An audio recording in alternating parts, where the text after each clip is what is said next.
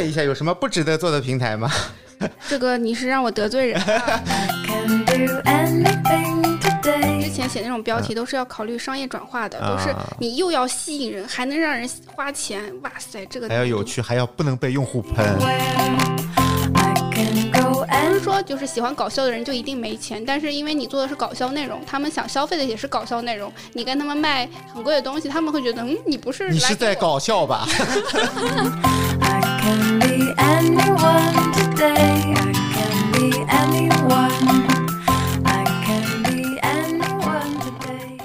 大家好，欢迎收听提前退休。这是由两个哔哩哔哩的前同事发起的播客节目，我们吐槽公司，也分享生活，希望能让隔着屏幕的你感受到一些不上班的快乐。大家好，我是乌素。Hello，大家好，我是 Pocky。可能有小伙伴听过我之前一期关于小红书的二十加一条暴论，那期反馈很好，大家都说字字珠玑，经常会拿出来复习。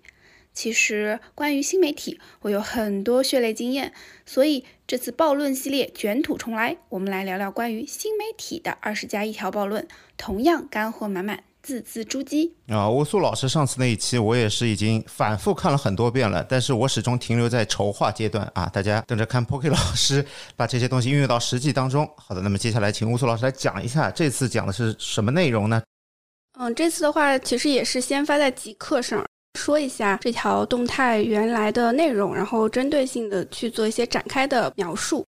第一条的话是说要做哪个平台，首先要去平台浸泡。这个浸泡的意思是不是多看那个平台啊，寻找一些和自己类似的账号去学习呢？因为很多人会问我说啊，我想做某某某平台，但是呢，这个平台他平常根本都不用。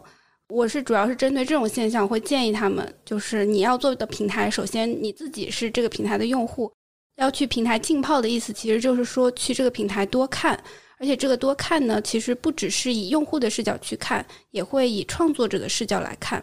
比如说 Pocky 刚刚提到的去找对标账号这一点，在我们做小红书的时候，其实也是会找一些自己的对标账号去看一下人家是怎么去做的，这样的话可以帮我们少走弯路。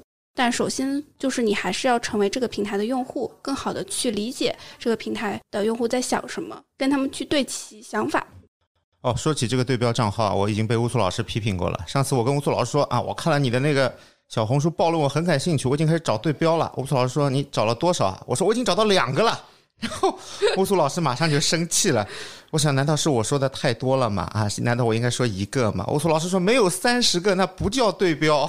就是我说我给你们弄了一个对标账号的表格，光是类型我都分了三类，然后你跟我说你找了两个对标，呃，就是关于去平台浸泡以及怎么以创作者的视角去刷平台，也是一个很有意思的话题。就是以用户的视角的话，我们可能会去看，哎，这个内容什么比较感兴趣，今天喜欢看谁谁谁，大概是这样的。但是如果说是以创作者的视角去浸泡平台的话，一般是会说，哎，这个内容它为什么会火，戳中了用户的什么情绪啊、再比如说，哎，我会去分析这个人他为什么在这边这么受欢迎，甚至是这个人为什么在这边不受欢迎，这个人为什么这么容易被骂，像这些点其实都是我们作为创作者可以去分析的。那这个多看平台其实是能够帮助我们去理解的，但大家一定要打开触角。不要觉得平时刷的够多，就是在平台浸泡了，就是还是有一层以创作者视角去看的这样的一层含义在的。啊，这里就说一下，乌苏老师做那个表格就非常棒，它里面就会有那些你自己去分析这个账号哪里吸引了你，这个账号哪一些特点是你可以学习的那些东西啊。我现在已经累积的很多了啊，已经不只是两个了。对的，如果说大家不知道怎么去分析的话，我这边针对于各个平台，其实也会有一些账号的维度。对于小红书这个平台比较感兴趣的话，也可以购买我的专栏。购买方式的话，可以关注公众号“乌素”，然后回复“小红书”三个字就可以了。然后第二条的话是说，定位是一边做一边生长出来的，一篇没写过，别谈定位。还没有学习乌苏老师那个东西的时候，我一直跟乌苏老师说，我说我要成为一个脱口秀方面的一个小红书的博主。然后乌苏老师跟我说，你先开始写吧，你先不要谈。然后后来这个行业就不行了。这个点的话，是因为呃，经常会有人在定位这个环节纠结了过长的时间，就是一直在想说啊，那我到底要做一个什么样的内容呢？我应该找什么样的赛道呢？就说实话，只有头部玩家才有资格谈赛道。你一个小白，你能发就不错了，纠结什么赛道，纠结什么定位，是吧？哎，我作为小白，我问一下乌苏老师啊，就是如果我乱发一些内容，比如像我 Pocky 嘛，我发一会儿风水，发一会儿脱口秀，这对我的账号会不会有什么不利的影响呢？这个影响肯定是会有不好的影响的。但是呢，我们一开始的时候多发，或者说发不同的内容，其实是去找自己定位的一个过程。什么内容会比较受用户的欢迎？找什么内容自己是最有表达欲的？这个过程其实还是要有的，但这个过程绝对不是乱发。哎，今天想到什么我就发什么，而是有意识、有规划的去发。比如说，还是以小红书为例的话，其实我们是可以策划几个方向，比如说 Pocky 可以讲风水，可以讲脱口秀，可以讲设计，可以讲职场。那你就可以规划这四个方向，各规划，比如说八篇、十篇的内容，分散在不同时间去发。比如说一天发一篇，根据这些发的内容去看整体数据的情况，哎，自己是在哪一块的内容，它的整体的数据是最好的，然后自己写起来也是最顺的，然后我们就可以根据这个结论。固化自己的一个整体的创作方向，我觉得这就是一个边做边找定位的一个过程。哦，好的好的，哇，这个真的是受益匪浅，大家这期真的是听到就是赚到。第三个的话是说，值得做的平台并不多，相信大家也会有感受，就是虽然说有这么多这么多的自媒体平台，但是回到第一点说，要先去平台浸泡，然后再结合到这个值得做的平台，那其实你有精力的且。这个平台也值得去投入的，这个数量就会比较少了。一般我也会建议大家，可能先有一两个主抓的平台做爆做大，之后再去考虑多平台的分发。那我这里问一下，有什么不值得做的平台吗？这个你是让我得罪人啊？好的，好的，好的。我我我当然也是可以说的，就是我我说一些特征吧。就是今天早上其实自己写了一篇专栏的文章，我就写了一个互联网防杠指南。嗯，其中提到一个观点就是。有一些平台其实就是天然容易引起争议啊，天然容易让你被骂的，就流量可能挺大，但是这个负面的流量其实价值也没有那么大的。所以呢，呃，如果说大家有一些平台在上面收到的反馈不是很好，觉得在上面创作很不开心，那就不要去这样的平台。刚才我听完乌苏老师说的这个语气，那你是不是有什么在某个平台上不开心的经历可以跟听友说一下呢？哎。说起来也是很久以前的事情了。就我当年还在做 PPT 的时候，嗯，我写了一篇 PPT 相关的教程，然后我就发到了某乎上。这个某乎完全猜不到是哪个平台呢？对，然后当时发完之后我也没太在意。过了几天去看，我发现哎，点赞量还挺大的。然后我说很开心，我美滋滋的看一下评论区，然后评论区发现有人在说：“你这有什么了不起的？我都知道，我都会。”我当时就想，你你会就会呗，你干嘛呀？就 是乌苏老师，你就不对，你要回他，明明是我先会的。没有，你知道我是怎么回的吗？你怎么回的？我说哇，那你真的很棒。就是小孩吵架，这都会呀？明明是我先会的，不许你先会啊！对我，我就觉得在这平台上创作不是很开心。作为对比的话，当时也在同步运营公众号嘛，其实公众号整体的数据量啊什么的也就一般般，但是公众号的话，开心。嗯，对，开心整体的反馈就是非常好，大家都是朋友的心态来看你的，嗯，所以就让我更加愿意在公众号上去创作。到现在也写了两百多篇的原创文章了。这个心态真的很重要，像我们这种做内容创作的，那像马东说的啊，被误解是表达者的宿命。那么这个时候，一个更能让你舒服的表达的平台，其实是对我们来说是非常重要的，因为首先。一开始我们做这些内容的时候，肯定都是为爱发电，肯定都是没有一些收益相关的东西。那么这个时候，一些正向的反馈就特别重要。对的，对的。然后正向反馈除了是刚刚说到的这种情绪价值方面，还有就是比较现实的流量价值方面。像现在这个环境下，还有流量红利的平台，其实也是不那么多的。某平台都要把播放数改成播放时长了。这个这个这个，咱们说这个平台的话，说实话，还是有一定红利在的，只不过是非常卷啊。这个咱们也不当谜语人了，说的就是 B 站。B 站就 B 站前两天就把播放量这个核心指标改成了时长，观看时长。我是听说这个改了之后，大家都是拍手称快，就觉得早该这样了。其实这是一个对整体平台以及对于 B 站创作者来说是一个利好的内容。我也是觉得这个时长这个指标其实挺有价值的。过往其实大家都没有那么去关注，直到最近播客这样的媒介渐渐火起来，然后也越来越多的人去关注。哎，等下我们其实也会展开讲到播客这件事情。再说这个值得做的平台，就是有流量红利的平台。这个说实话吧，呃，也没那么多，我们也可以一一的来展开一下。啊，乌苏老师跟大家介绍一下，有哪些是目前这个状态下值得做的有流量红利的平台？对，然后如果严谨一点的话，就是现在是二零二三年的六月三十号。这么严谨吗？好的，好的，哎，新媒体嘛，就是变化很快的。是的，是的对。今天来看的话，我认为首先小红书的话还是有一定的流量红利在，但这个流量红利已经快没有了。为什么呢？是因为我们是去年年底的时候开始去发，然后比较密切去关注它的动向，然后我们会有一个薅流量羊毛的一个工具，就是叫流量券。这个流量券是官方发的，其实是激励创作者，给到创作者一定的流量激励嘛。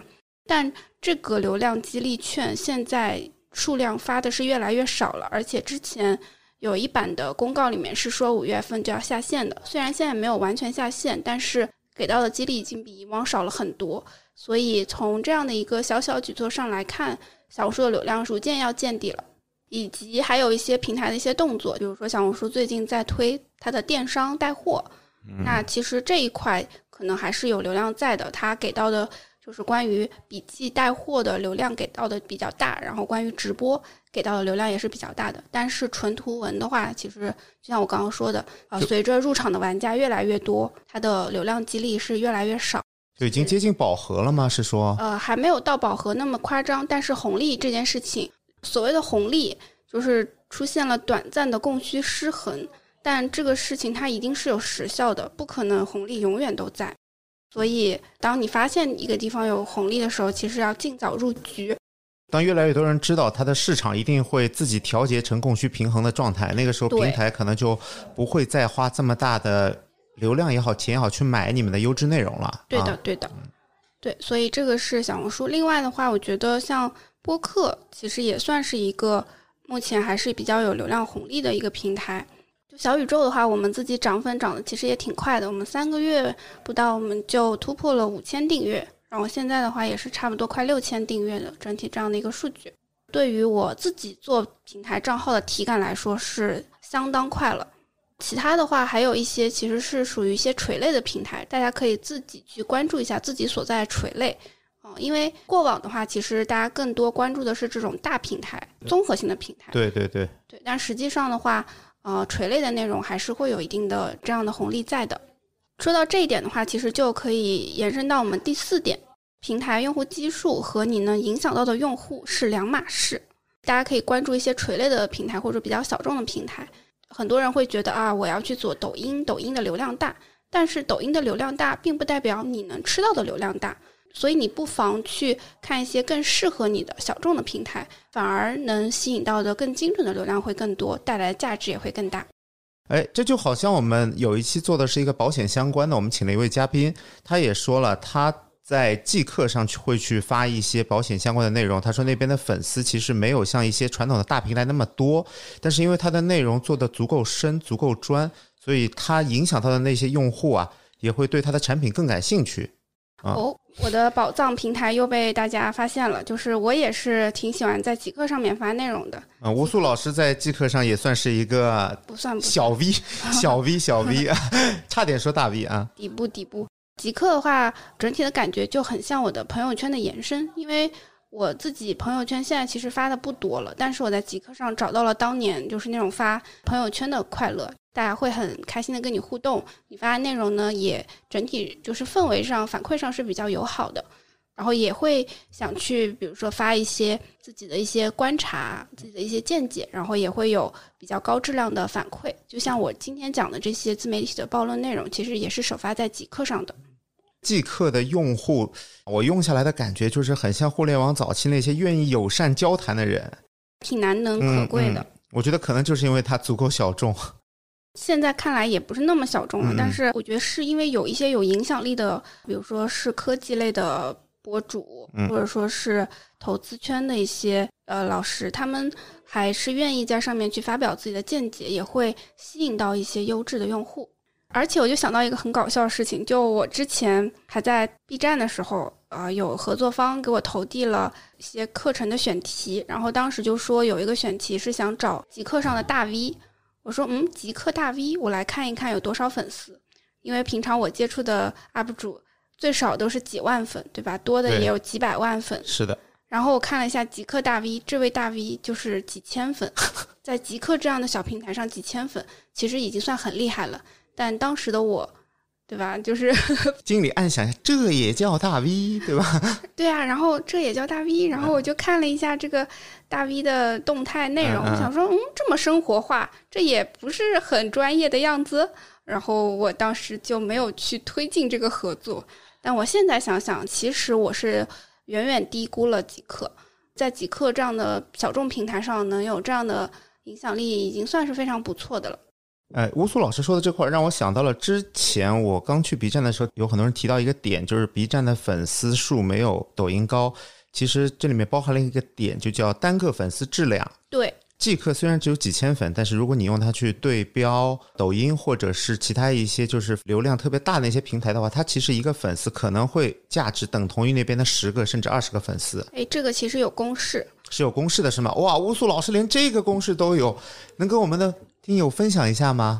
这个的话，我是在刘飞老师的专栏里面，他有一个内容及品牌的这样的一个小报童专栏，啊然后当时有提到了不同平台的一个粉丝质量的换算的。换算公式对吗？啊对的，对，就是同样的粉丝量级的话，啊，公众号等于 B 站大于知乎等于小红书大于微博，大概是这样的一个啊换算的关系吧。我之前可能在 B 站他们运营同学聊的时候，可能会更具体，就是有一个这个一个等于那个十个等于那个哦二十个的这样的比例，但是我已经忘了差不多了，但大概就是有个这样的粉丝之间的关系。这个我不太认同，因为其实哪怕在同一个平台下，不同的品类，它的商务的价格差别是很大的，不能直接的用平台的价格去换算，就是？还有领域那一块儿的一个维度是吧？OK 对的，对 OK，的。从商业的角度上来说，其实是非常细的这一块，它的整体的数据的换算的关系，甚至可能不同账号之间也会有差异。好的好的，但是整体的话，确实是，呃，我们自己也能感受到，像公众号它的用户粘性是相对来说比较强的。像抖音和微博这样的平台，它的流量虽然很大，但是用户关注你可能并不是因为他喜欢你，而是可能他顺手，或者说他想看同样的类型的内容。就是非常致命的一点，就是他关注了你这个平台，可能会给你推荐你的竞品，这个事情真的非常的致命。就你的可替代性很强。是的，是的，有一些品牌主也跟我吐槽过这件事情，他觉得这个逻辑对他们来说非常的不友好。因为他只推同品类的嘛，同品类的可不就是竞品嘛？是的，呃，然后下一点的话，聊到我们刚刚说到的几个平台，第五点就是播客是目前数据含金量最高的新媒体。我们知道播客和传统的那些媒体可能不太一样，因为传统的媒体可能是以图文视频为主，它看的会很快。就我每天可能会去刷一下，但是播客可能会需要一个更长的时间去消费我们产生的内容。对，一方面是它的消费的市场是远高于图文类内容或者视频类内容的。嗯，图文大家可能看一篇长文也就几分钟嘛，是的，三分钟左右。多的也就十几分钟。但视频的话，就是像 B 站这种平台，可能能多到十分钟；抖音这种平台可能就三分钟以内。啊、但是播客的话，我们自己这个节目单期的平均时长是在五十分钟到一个小时，这时长的倍数差别就很大了。然后还有一点就是播客的长尾非常长，我们比如说三月份发的内容，可能到六月份还会有人在听，甚至我现在在听的一些播客内容都是两年前、三年前发过的，所以它的数据含金量是比较高，就是主要体现在这儿。然后还有一个比较直观的体感就是，呃，我在公众号最火的时候，对吧，也写过一些啊、爆款几万文章啊，爆款文章对，几万阅读量的文章，对，但是呃，我自己在做播客之后，我的可能才一千多、两千多收听的节目，体感会非常强，就是会有很多人会跑过来跟我说：“哇，我听了你的节目，讲的怎么怎么样。”大家会很热情跟我互动。有一期我们讲小红书的那期，现在是一万多的播放量。然后这期节目甚至让我感觉我已经有点红了，就是前两天我加了一个商务的朋友，我们开场他跟我说第一句话就是哇，我前两天才听过你讲小红书那期的播客。我说嗯，我已经这么红了吗？是播客真的会让你有这样的感觉。就我有一次出去说开放麦，那个时候哇，你你是提前退休的 Pocky 吗？我听到就感觉好像有点像，你们知道吗？就这个感觉真的就是很好。啊，就是感觉自己好像有点红，红。好像有点 红了是吧？啊，就我差点就问他要不要签名了啊，还好我忍住了。播客还有一点，我觉得就是作为一个输出内容的媒体的话，你的声音也好，你的内容也好，会让你的用户对你这个人有一个更强的认同感。我觉得和冰冷的图文是有区别的，因为从图文里面我们其实很难了解你这个人，但是大家听了你的声音，你知道吧？就观其形，听其音，这个感觉是不一样的。就包括我们的那个粉丝群里面也是这样的感觉。是的，是的。呃，我自己写过一篇文章，就是讲我为什么要做播客这件事情。其实我自己是想的比较清楚的，嗯、因为我是一个社恐，不爱出镜，也不想拍视频，然后做视频多累啊，我就看上了播客这样的一个内容形式。我觉得让大家听到我的声音，相比于看到文字只看到我的文字，会更有亲近感，更有陪伴感。是的，是的，而且乌苏老师的笑声现在已经成为我们听友们都非常喜欢的一个点了，就笑死了！就有一期没有笑声都不行，你们知道吗？所以我们会做了很多的乌苏老师的罐头笑声啊，到时候发在群里。啊，这这个我可不答应。然后关于播客，如果大家感兴趣的话，我们应该也会有一期节目是会专门去复盘我们做整个播客的经历的。可能我们这期节目放出来的时候，关于播客复盘的也已经出来了，到时候我会在 show notes 里面标注。好的，好的，那大家都期待一下这一期内容啊。接下来要说的一个就是我又爱又恨的平台了。第六点是说，公众号目前适合做留存，不适合做增长。哎，这个我听乌苏老师说过一个啊，就是现在的公众号不能发，一发就掉粉。唉，都是泪。但是呢，在我不发的那些时间里，我又涨粉了。这所以这个平台是怎么回事呢？就是你不要去管它，就自然涨粉，一说话就掉粉嘛。其实不是的。首先，我还是认为公众号是一个很好的平台，对于创作者来说非常的友好。就至少公众号的文章被搬运了，它是可以及时处理的，哦甚至就是它的原创保护机制强到你如果去复制人家的文章，你哪怕改一改，系统都会检测到，就是不让你直接发，它会直接帮你用原来的文章的形式，并且显示你是转载。这个我是觉得公众号这一点做的还是非常不错的，就它的基础建设是很好的。然后包括公众号的这种数据分析啊什么的，其实都是免费开放给平台的创作者的，而且功能非常的强大。就我之前写了本新媒体数据分析的书嘛，嗯嗯其实里面就会讲到非常细致的怎么去分析公众号数据的一些点。我觉得还是主要归功于这个平台本身基建做得好。像有一些平台，对吧？你就你想看一点数据，还得付费，可能有的人也能知道的，或者说很多数据也看不了。相比于这些平台，公众号真的是老大哥，做得非常好。但是我们要说但是了，现在的公众号流量被视频号蚕食的非常严重，就可能是因为微信内部战略的问题吧。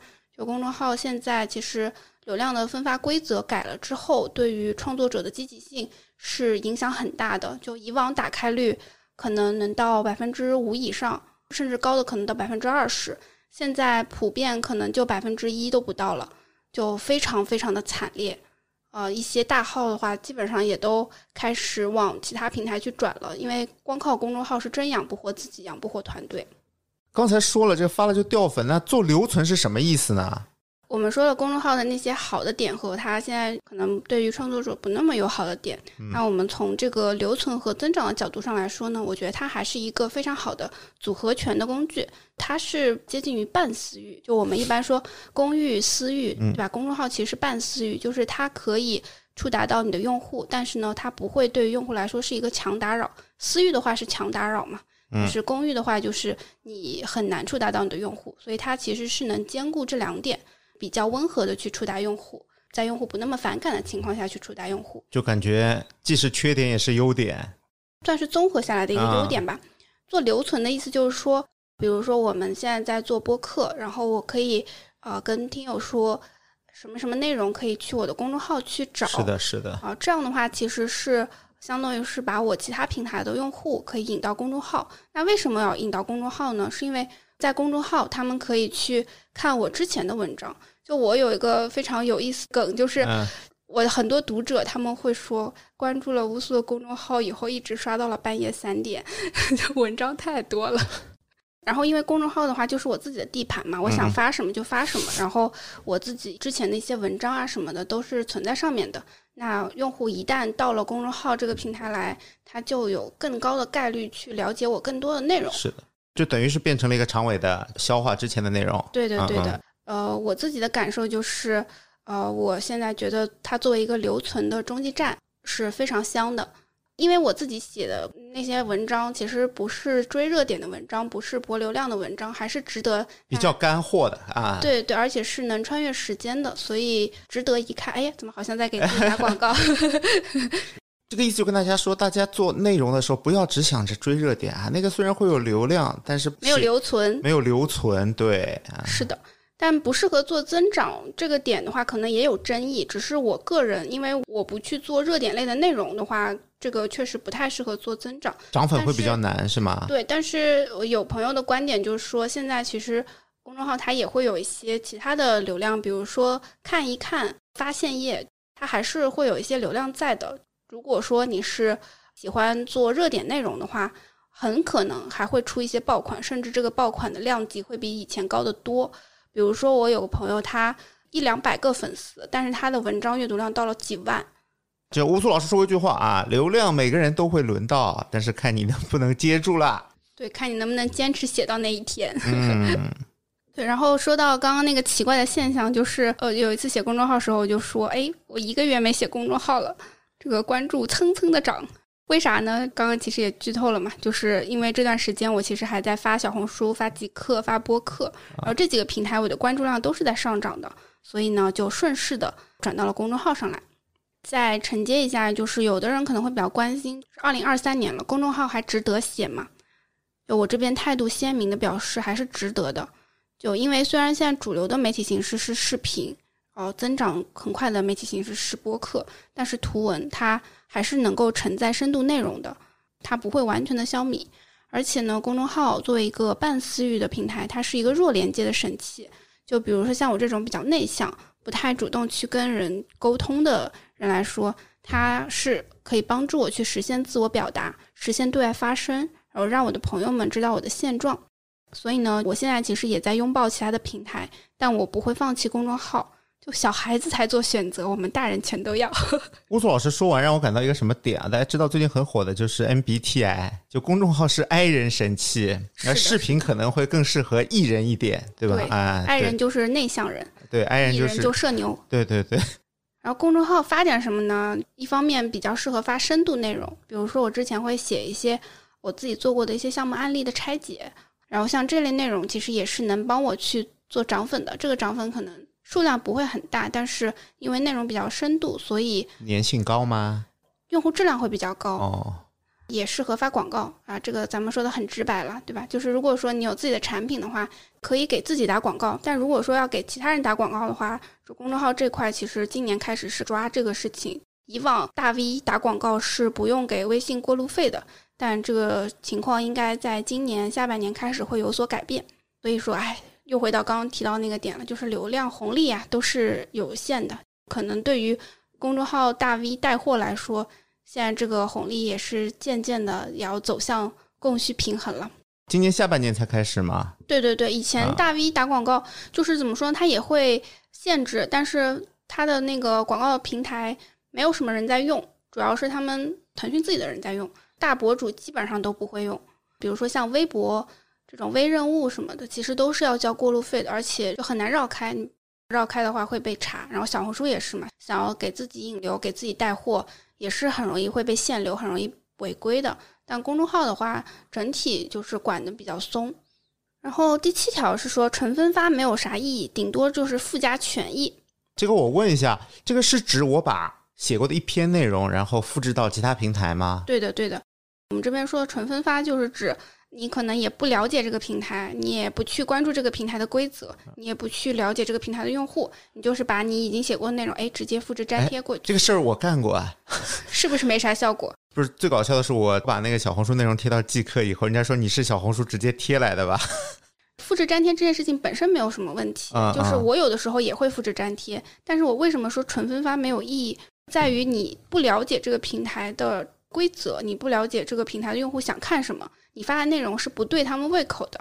你发归发，对吧？你也不犯法，但是你发了没人看呀，效果不好呀。是的，是的，然后像视频的话，其实也是的，大家觉得做视频很累嘛，然后现在很多平台其实都能接受视频，那是不是可以一个视频又发 B 站，又发抖音，又发小红书，又发微博呢？如果你这么做了，你一定会发现，哇，发起来都好累啊，但是效果并不好。这点我是有明显感知的。为什么呢？因为我同样一个视频发 B 站、发抖音，效果完全不一样。我去找了一些对标的账号，我发现他们每个视频发不同的平台，其实是有精心处理过的，那个让我印象很深。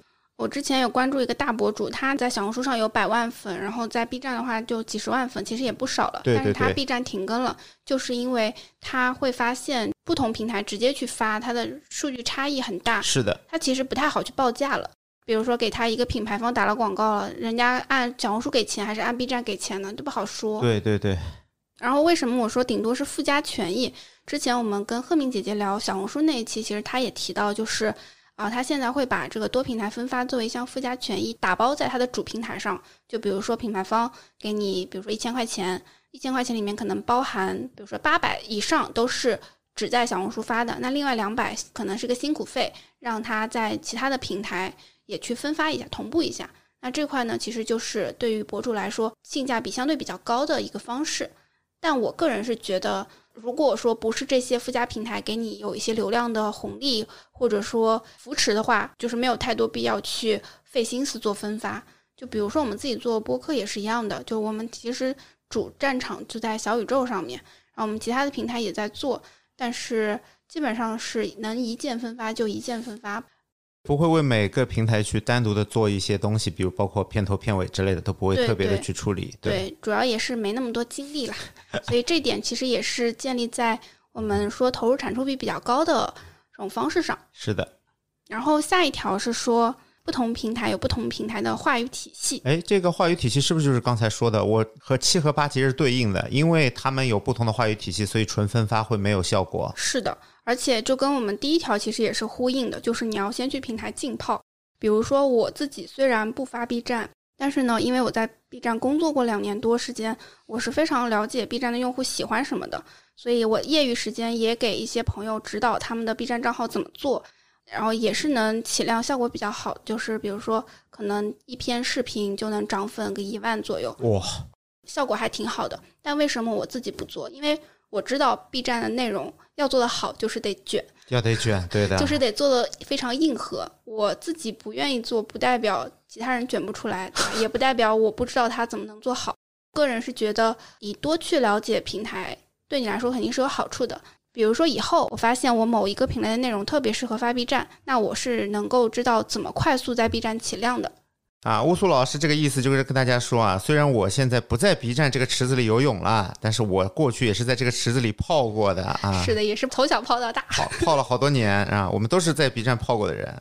包括小红书这个平台，我现在其实也不再高频更新了，但是我因为还在做小红书的相关的教学，所以也密切关注着这个平台的动态，然后也会做一些客户的咨询，我会去跟他们讲，就是这个平台该怎么去做，基于他们的情况怎么去发。就是这些内容，我是觉得它是呃很有价值的，并不代表说一定要把每一个平台都摸透，能摸透一些主流的、有上升红利的这种平台，其实就足够了。这回到一开始几条嘛，我们去找一些有红利的平台，然后我们去浸泡，最后产出一些符合这个平台的内容啊，嗯吃到这个红利才是最关键的。是的，然后这个话语体系具体来讲的话，就是用户喜欢什么内容，然后他们会以什么样的方式去说话。比如说这边我印象比较深刻，就是 B 站一位职场区的 UP 主 John Dora，他写过一条极客，讲了小红书和 B 站分别的热门内容逻辑，我觉得很有意思。我这边跟大家复述一下，大家也欢迎去极客或者在 B 站关注 John Dora。他说，都是年轻人，小红书用户调性呢是比较乐观的实践派，B 站用户是比较悲观的理性派。以大家最喜闻乐见的小红书和 B 站的对比来看啊，小红书的内容呢，因为女性用户居多，所以整体是情绪价值给的更足够，整体更乐观的。比如说小红书上经常会出现的爆款标题，姐妹们谁懂啊？怎么怎么样的？或者说这个真的什么什么绝绝子，就这种话术，你在 B 站发就会觉得你是在阴阳怪气。但是 B 站会是什么样的标题呢？就是哎，你们有没有发现这一代年轻人啊，怎么怎么怎么样了？然后或者说是一些比较科学原理的角度啊，一些各种学科的杂糅，然后再去说一些社会现象。哎，乌苏老师给我的这感觉是什么呢？小红书就是个条状西瓜，在那里说家人们谁懂啊？太下头了。B 站就是个理工男男青年，说今天我又做了个什么东西。对，然后这个话语体系这件事情啊，非常的有意思。当你掌握了这个平台的话语体系，你就能写出符合这个平台调性的一些文案。哎，我跟大家说个有趣的事儿啊，就去年有一段时间，我在一个 B 站的运营群里面，那时候那些运营就教那些 UP 主如何起标题。哦，就那个时候运营教大家的是，大家要起叉叉叉治好了我的精神内耗，说这个标题它的点击率比别的高十倍甚至二十倍以上。就那段时间，你们在 B 站看到的标题都是类似的。是二舅火的那段时间吗？没错，没错，那段时间运营就在教所有的 UP 主起标题，就是要这样的一个结构。啊，但说实话，我自己在 B 站工作的时候，我觉得 B 站的标题真的很难起，又要吸引人，但又不能很夸张，很夸张又会被骂。但是呢，嗯，你又要有趣，然后这个有趣的点还不能很雷同，所以我当时写文案的时候真的非常头秃，以至于我现在在其他平台再去写文案的时候，觉得哇，这也得。心应手啊，真的是。啊、这我这是魔鬼训练训练出来 乌苏的。老师写标题真的是得心应手啊！这乌苏经常指摘我的标题，这写的什么玩意儿？这个 我因为我们之前写那种标题都是要考虑商业转化的，都是啊你又要吸引人，还能让人花钱，哇塞，这个还要有趣，还要不能被用户喷。对，还不能被骂，在 B 站这点很关键啊，你不能被用户喷。真的太难了，都是魔鬼训练训练出来的，所以这个有非常多的血泪经验啊。第九点是说，自媒体一点零阶段是用户在哪儿，你去哪儿；自媒体二点零阶段是你在哪儿，用户去哪儿。这个 Poki 老师，你觉得好理解吗？这句话？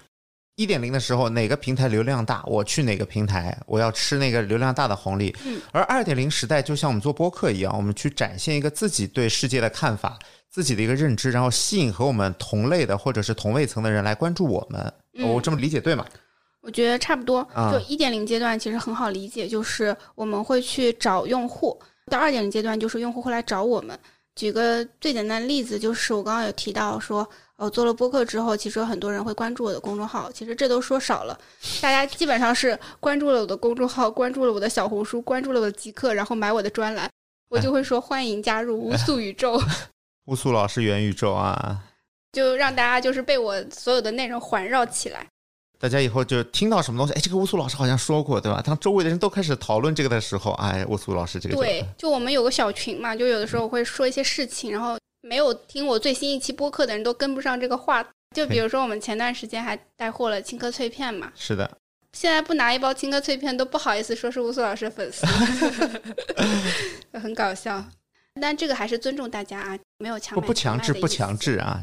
反正我个人粉丝量其实也没有很大，但是我就非常享受这种感觉，因为用户的这种认同是真金白银花的，就是一言一行体现出来的。嗯然后这点会让我觉得比拥有更大的粉丝量来的更有价值，更有成就感。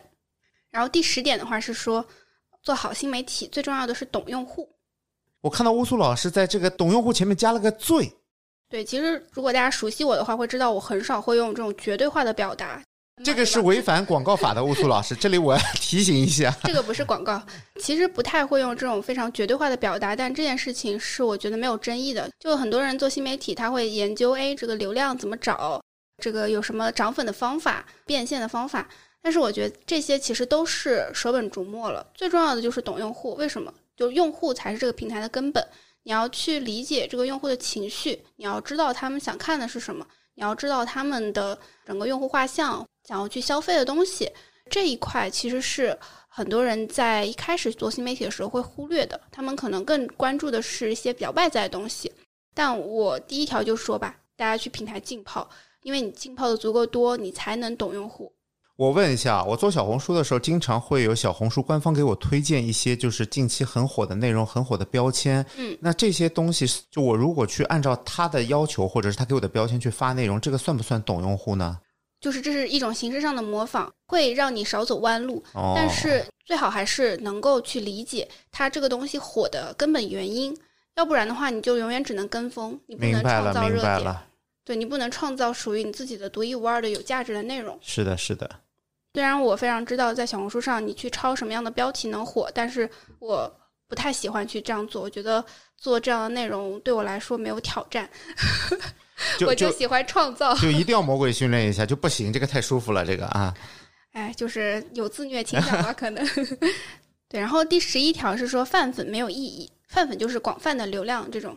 泛粉是不是就是那些不是为了你的内容或者是你的个人而来的？他只是因为某个点，就是他正好刷同类型的内容刷到你的时候，关注那些粉丝呢？对，比较典型的就是抖音嘛。现在抖音我不太清楚，但之前抖音的话，就是用户关注你，并不是因为喜欢你，他关注你可能也就刷不到你了。呃，我之前在上课的时候，有老师说，他说抖音的话，当用户关注你，你要二十四小时内让他转化成你的付费用户，你要把它转化掉，不然的话，这二十四小时过去，你就再也找不到他了。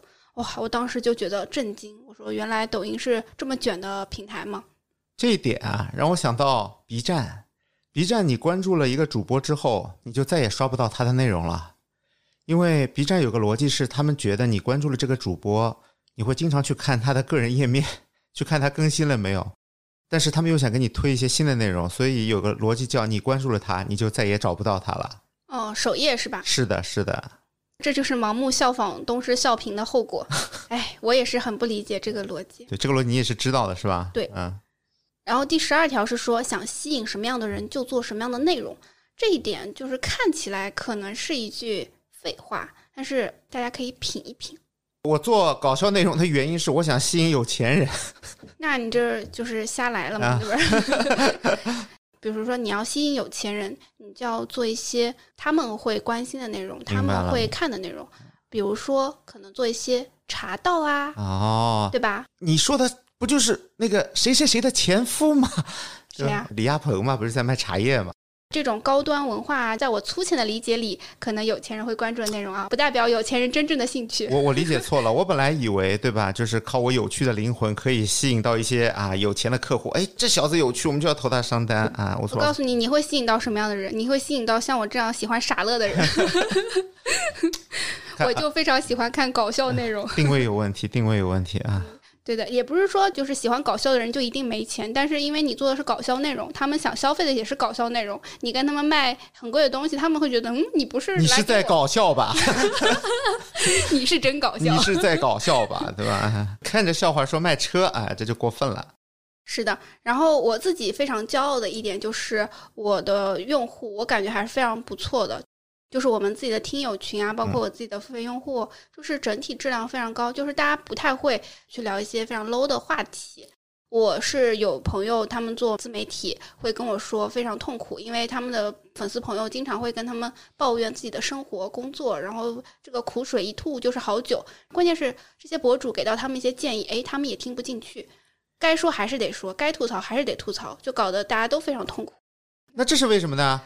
他发的内容就是讲这种情感治愈系的啊，就是哎，你不要内耗呀，不要太焦虑啊，什么什么的，哎，吸引到的就是那些内耗和焦虑。焦虑的人，我关注你就是为了让你解决我的焦虑和内耗是的，是啊的。。然后像我自己的话，我就不太喜欢去提供情绪价值，我都是给干货，哎，非常直给的干货。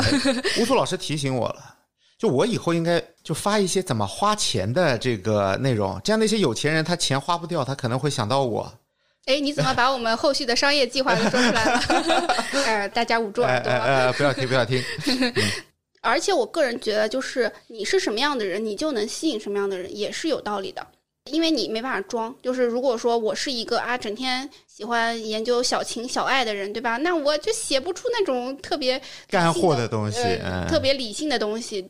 因为我自己特别理性，所以呢，我吸引到的用户也是比较理性的。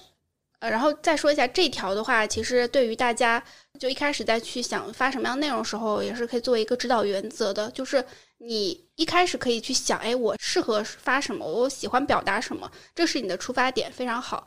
在这些出发点当中，一方面是像之前说的复盘数据，一方面的话，其实也要去看，就是你看你吸引到的用户是什么样的用户，而是那种特别话唠、特别水群，但是没有什么实际产出，对吧？就是这种用户，还是说，哎，大家整体的消费水平很高，用户素质很好，大家讨论内容是很有意义的。这样的用户，很明显大家肯定会比较倾向于后者嘛。是的啊那你，要看你的内容是不是能够让这些用户喜欢，那这些用户过来你能不能接得住？这对于我们自己来说也是一个自我要求的提升嘛。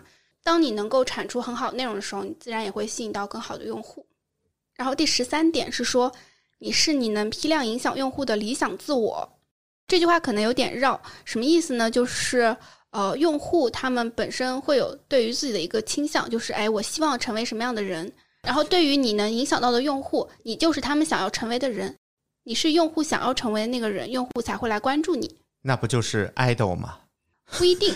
其实 idol 这个逻辑我觉得不太一样的，就是不扯那些粉圈的事情啊。但是我个人理解，就是大家喜欢一个 idol，就原因不一定是想要成为他，但他身上一定会有一些吸引我的特质，对吸引我的特质。但是像我们比如说去做这种个人 IP 或者说自媒体的话，其实大家是离用户更近的那一波人，idol 其实是离用户稍微比较远一些的嘛，对吧？其实他们那么好看，或者说业务能力那么强，光是吧？对，其实是离大家是有距离的，但是做自媒体跟用户是离得比较近的，甚至用户可能能加到你的微信，所以它会更加接近于用户想要成为的样子。比如说事业有成，比如说赚的很多，或者说效率很高，这些点其实都是用户想要成为的样子。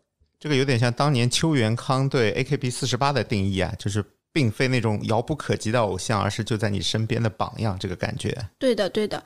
所以呢，想要去影响用户，也要去提升自己，以及我们要知道我们想影响的那波用户，他们想要成为的是什么样的人，努力成为他们的榜样。第十四点是新媒体硬技能，并不难入门，但是呢，做到顶尖也会自带流量。那新媒体的硬技能有哪一些吗？其实我们做播客以来，我其实去学了很多剪辑的技巧，应该也算在这些技能之一吧。对的，排版啊、剪辑啊、设计啊，这些其实都属于新媒体的硬技能。然后这些技能是相对比较简单的，然后大家可能也会去找一些外包，或者说自己来做，所以就会低估它的价值。但因为我自己对吧，之前是做 PPT 出身的，所以我身边有非常多这种硬技能做到顶尖的一些博主。然后像这些博主的话，其实也是能带流量的。就我们之前经常说一句话，就是工具用到极致就是神器。所以大家如果说是在技能方面也有自己的一些兴趣和爱好的话，也可以在这个方向卷一卷试一试，是有可能会卷出来的。而且随着这个刚才说的这些分发的平台越来越多，其实这些技巧也会是能够放大你的一个影响力的。对，因为我之前在 B 站的时候就是专做技能赛道嘛，像我们很多博主其实就是在某一个技能点上做的特别好。举个例子，就是我之前在 B 站合作过一个 UP 主，是做 AE 特效的。然后他一开始在 B 站的时候，其实都是发自己的教程，播放量的话顶多也就几万，然后整体粉丝量的话也不到五万，其实算是比较小的一个 UP 主了。但我当时跟他合作，我是看了他的样片，真的做得非常好。然后我就跟他合作之后，这个课程其实是卖到了我们整体畅销榜的前五位。哇，当时也 PK 过了很多百万级的 UP 主。此外呢，我还建议他在整个 B 站的免费视频方向上可以做一些调整，做一些出圈的内容。以往都是发教程嘛，然后会让他发作品，然后这个作品发出来效果是怎么样的呢？然后这个视频的话，当时也就一天多的时间吧，现在也是四百多万的一个播放，可能比他其他视频加起来都多。当你的水平足够好的时候，你的内容是可以自带流量的。这个流量方向的话，一般来说是可以发自己的作品。教程如果说做的足够好、足够新，也是有机会出头的。就比如说最近 AIGC 比较火，然后 Mid Journey 的教程也是有一位 B 站 UP 主做的非常不错，叫莱森。对，然后像他现在在这个整个 AI 绘画这个领域也算是一个 IP 了，也是大家可以去关注和学习的一个对象。然后第十五点是一鸭多吃是新媒体必备技能。如果是听过我们之前内容的话，应该对于一鸭多吃这个概念不是很陌生了。啊，这个我们之前小红书那期好像是提到过类似的内容吧？对对对，来考考你，一鸭多吃啥意思？一篇同时发几个平台吗？诶，这个不是，因为我们前面还说了，对吧？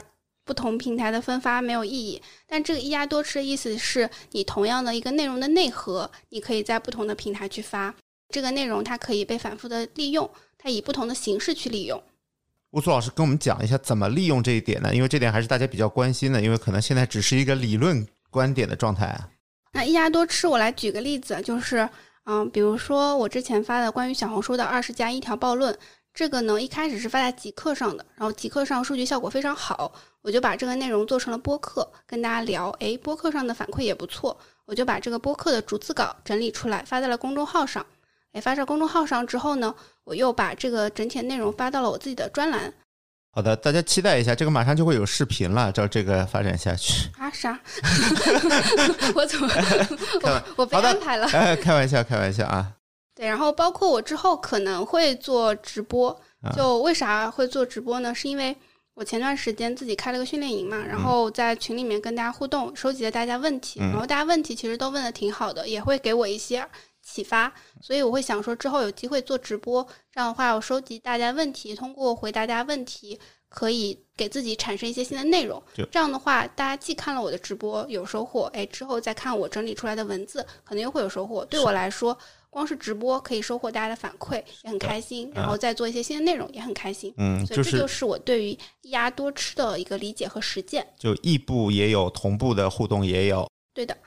如果说大家对于一鸭多吃这个感兴趣，然后想看更多案例的话呢，我在我自己的专栏里面其实有写，然后这个专栏是叫《乌苏的进化论》，是一个周更专栏，每周都会写一些我自己想表达的东西，然后也希望对大家有帮助的一些内容。然后第十六条是说，自媒体是放大器，但前提是有东西值得放大。放大器这个概念，如果说大家看过《纳瓦尔宝典》，或者说一些呃关于讲财富的书，其实基本上都会提到。就比如说代码，其实也是放大器，然后媒体也是放大器，然后像资金也是放大器，或者说另外一种表达方式是杠杆。啊，对，杠杆大家应该很熟，对对对，但前提是有东西值得放大，就是你一个啥也不会的人，放大了我的无知。我就特别烦那种啊，我什么都不会，你觉得我应该做什么？我就觉得你你配吗？对吧？啊，是这边不礼貌了，不礼貌就是你如果没有什么值得表达的东西，那你就好好去提升自己，你再考虑做自媒体这件事情，对吧？就算是颜值主播，也是有颜值值得放大呢。你啥也不会，大家凭啥关注你呢？突然有点暴躁，终于暴论了起来。第十七条是说可以靠直觉火，但是不能一直靠直觉。哎，这个估计 Pocky 老师也经常能听到我说类似的观点吧？是的，因为我就是一个靠直觉的人，所以我一直被乌苏老师攻击啊。对，就是像我们小红书群里面也经常有人说哇，我这篇爆了，然后很开心。然后我看了一下他那个内容，哇塞，真的是完全不能转化呢。这边可能要吐槽一下我的一个同学啦，这个啊希望你不要介意啊。就是这位同学呢是吐槽自己在某个水果店买了个水果，哎，非常不愉快的一个经历。然后这个一百多赞，然后我说，首先你这个一百多赞呢也不是非常的爆，也就是个小爆。然后其次呢，就是你发这个内容啊，非常的负面，你吸引到的都是啥用户？围观吃瓜，并不是认可你、认同你、喜欢你的用户。那你想要靠这个内容去变现，嗯、或者说是转化流量，这不是扯淡吗？是不是？那他如果自己开个水果店呢？说我对不好的水果深恶痛绝，所以我自己开了个 水果店。所以就不能靠直觉嘛。他这一次就是非常明显的就是靠直觉，他自己都不知道这个内容是怎么火的，哦、以及他这个内容他没有办法去复现。但我们比较推荐的就是啊、你一开始靠直觉火了没关系，你可以去复盘去分析，不要去当伸手党说，哎，那我这个内容该怎么做？老师你教教我，我没法教你，你得自己去研究，因为嗯每个人去做自媒体其实都是自己必经的一段路嘛。你会在自己不断的实践和复盘当中，越来越了解你的用户，从而你可以跟你的用户共舞。其实我们那个小红书群里面经常会有这样的情况，就有某个人某一条忽然说哇，我这条一晚上九十九加，然后乌苏老师会跟他说，你这个可能是直觉来的流量，但是这个流量你不一定接得住啊。上一期暴论里有一句话，我们课代表经常拿出来说，嗯，就是每个人都可以在小红书火一次，偶尔火一次，不要太骄傲。就是还没有轮到我，我在等啊。然后第十八条是说，热点没有那么难追，热点数据也没有那么大的意义。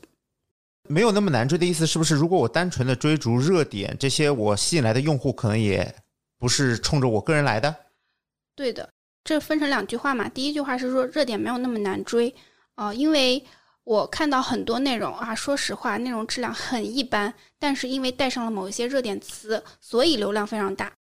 就好像有些平台它会提供给你热点词，它会说这个词最近特别火，或者是这个词能，它会送你流量。如果你带着这个词的话，对，而且就是追热点这件事情，其实也是有方法论的。比如说，你一开始这个事情刚热起来的时候，你就简单的去陈述事实，可能就会有流量。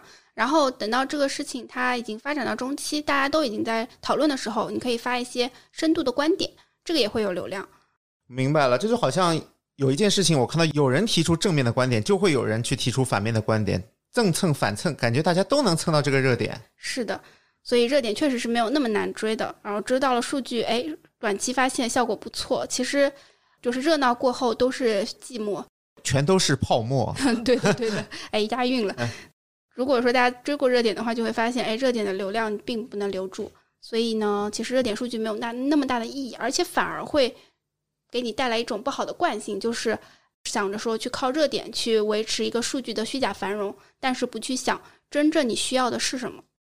唉，但是怎么说呢？就我们这些刚起步的人，有时候看到热点啊，是真的很难控制自己。比如最近的这台湾娱乐圈，我都想去发呀。热点这件事情，在我看来比较好的一点就是它可以给到你一些正反馈。当你长期发内容没有水花的时候，你蹭一蹭热点，你是可以给自己一些正向激励的。哎，发现我还是能火的，我的内容还是能有人看的。但是你千万不要依赖它。好的，我今天回去就去发那个大小 S 和黑人哎，的。白劝了，白劝了，家人嘛，谁懂啊？对，十九条是说内容的第一读者永远是自己，不要制造垃圾。哇，这句话我记得当时在极客的评论区，好多人 重点高亮了这句话。这句话我觉得是一个非常好的自省。呃，有的时候我自己也会觉得，哇塞，这个内容看起来很一般，但是啊，种种原因，数据非常的好，我也会觉得，嗯，这个就是凭什么，对吧？会有一些不公。但是后面自洽，就是因为就是我现在发的这些内容是我自己真正想表达的，我不是为了去做一个什么就是头部网红，对吧？我不是为了去有一个数据的虚假繁荣，所以呢，我就自洽了，我就以这句话来自勉，就是不要制造垃圾，内容的第一读者永远是我自己。我觉得这句话对每个内容的创作者都是有一个可以当成座右铭的一句话啊。是我看到好多人都说这句话对他们很有触动，哎，其实就是咱们对都是苦苦坚持，就是对脱口秀来说，也是不好笑的那种，自己就不要出去说了，那种感觉。对对，是的，是的，自己都过不去自己那一关，就不要出去掐烂钱了嘛。嗯然后第二十条也是很多人有触动的，就是不要全职自媒体。尤其是现在这个哎时代吧，很多人都会觉得啊，我不想上班了，我是要不离职做自媒体吧。哎，但是这个话我感觉乌苏老师来说很没有说服力啊！你不是一个全职的自媒体人吗？嗯，对我有太大的误解了。就是首先，自媒体这件事情就是指靠广告恰饭，然后去维持自己的这个收入。但是我的业务模式是我靠自媒体引流到我自己的平台，到我自己的私域，然后通过就是用户购买我自己的产品实现变现的。其实我很少接广告，这个是我跟自媒体最大的区别。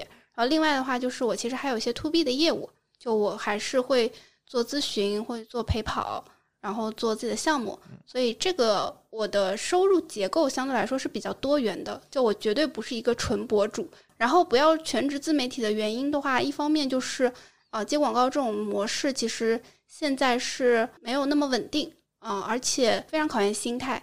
就有的博主他这个月哎接到两三条广告啊，感觉不错，哎，下个月可能没有人询价了，对吧？你稍微涨涨价，说人家可能不想投你，想投其他人了。而且呢，就咱们也说嘛，自媒体它是一个放大器，它并不是咱们的那个一，对吧？它可能是零零零零零，它是后面那些零。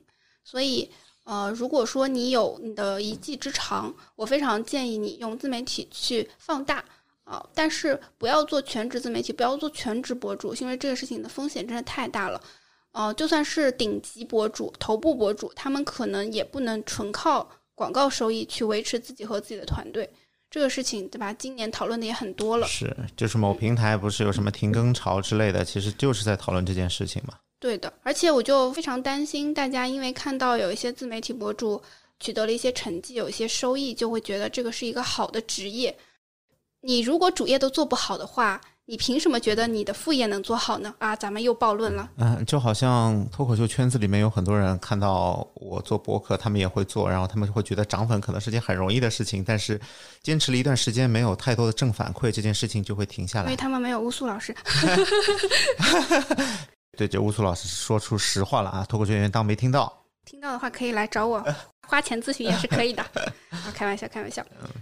最后再补一条，就是为什么说二十加一条呢？是因为我发出这一条之后，虽然整体的反馈非常好，但是还会有人在阴阳我，他会阴阳怪气。看到我这个发暴论火了嘛，就会说，哎，这个暴论好像那么难写。有些人靠暴论博取流量什么什么的，就虽然他没有这么直说，但是我感受到可能有这个意思。哎，我我自己是一个玻璃心，我看到这个内容，我当时的第一反应就是啊难过，怎么有人在这样解读我？但第二反应就是，我觉得公开表达就是需要有一颗强大的心脏的。就这点自己我我自己其实没有做好嘛，但是我在努力，而且我也觉得这是必修课，因为公开表达你被误解或者说被攻击，这都是常态。我算是就是公开表达被喷的非常少的，我就可能几年都没有人骂过我这样子，就是顶多对吧？像 像像阴阳怪气一下，就也人家也没有指名道姓的喷我，但是我自己就很 敏感嘛，就是这就是我必经的一个功课了。但我觉得会越来越好的。是的，哎是的，，呀突然哎，忽然，温暖起来了。变成了一期励志的一期。啊是的，，是的，反正就做自媒体这件事情，我还是觉得很开心的，然后也非常建议大家去尝试。啊、今天讲的这些呢，都是我的主观判断，不一定都对啊、但如果说能对大家有所启发的话，就非常开心啦。那我们这期的节目就到这里，好，今天就到这里啦。欢迎大家在评论区给我们一些反馈。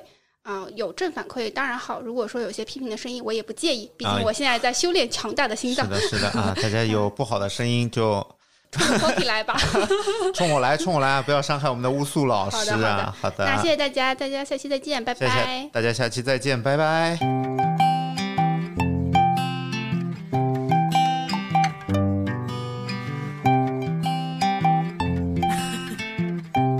感谢收听到这里。如果你来自小宇宙，欢迎在评论区和我们留言互动。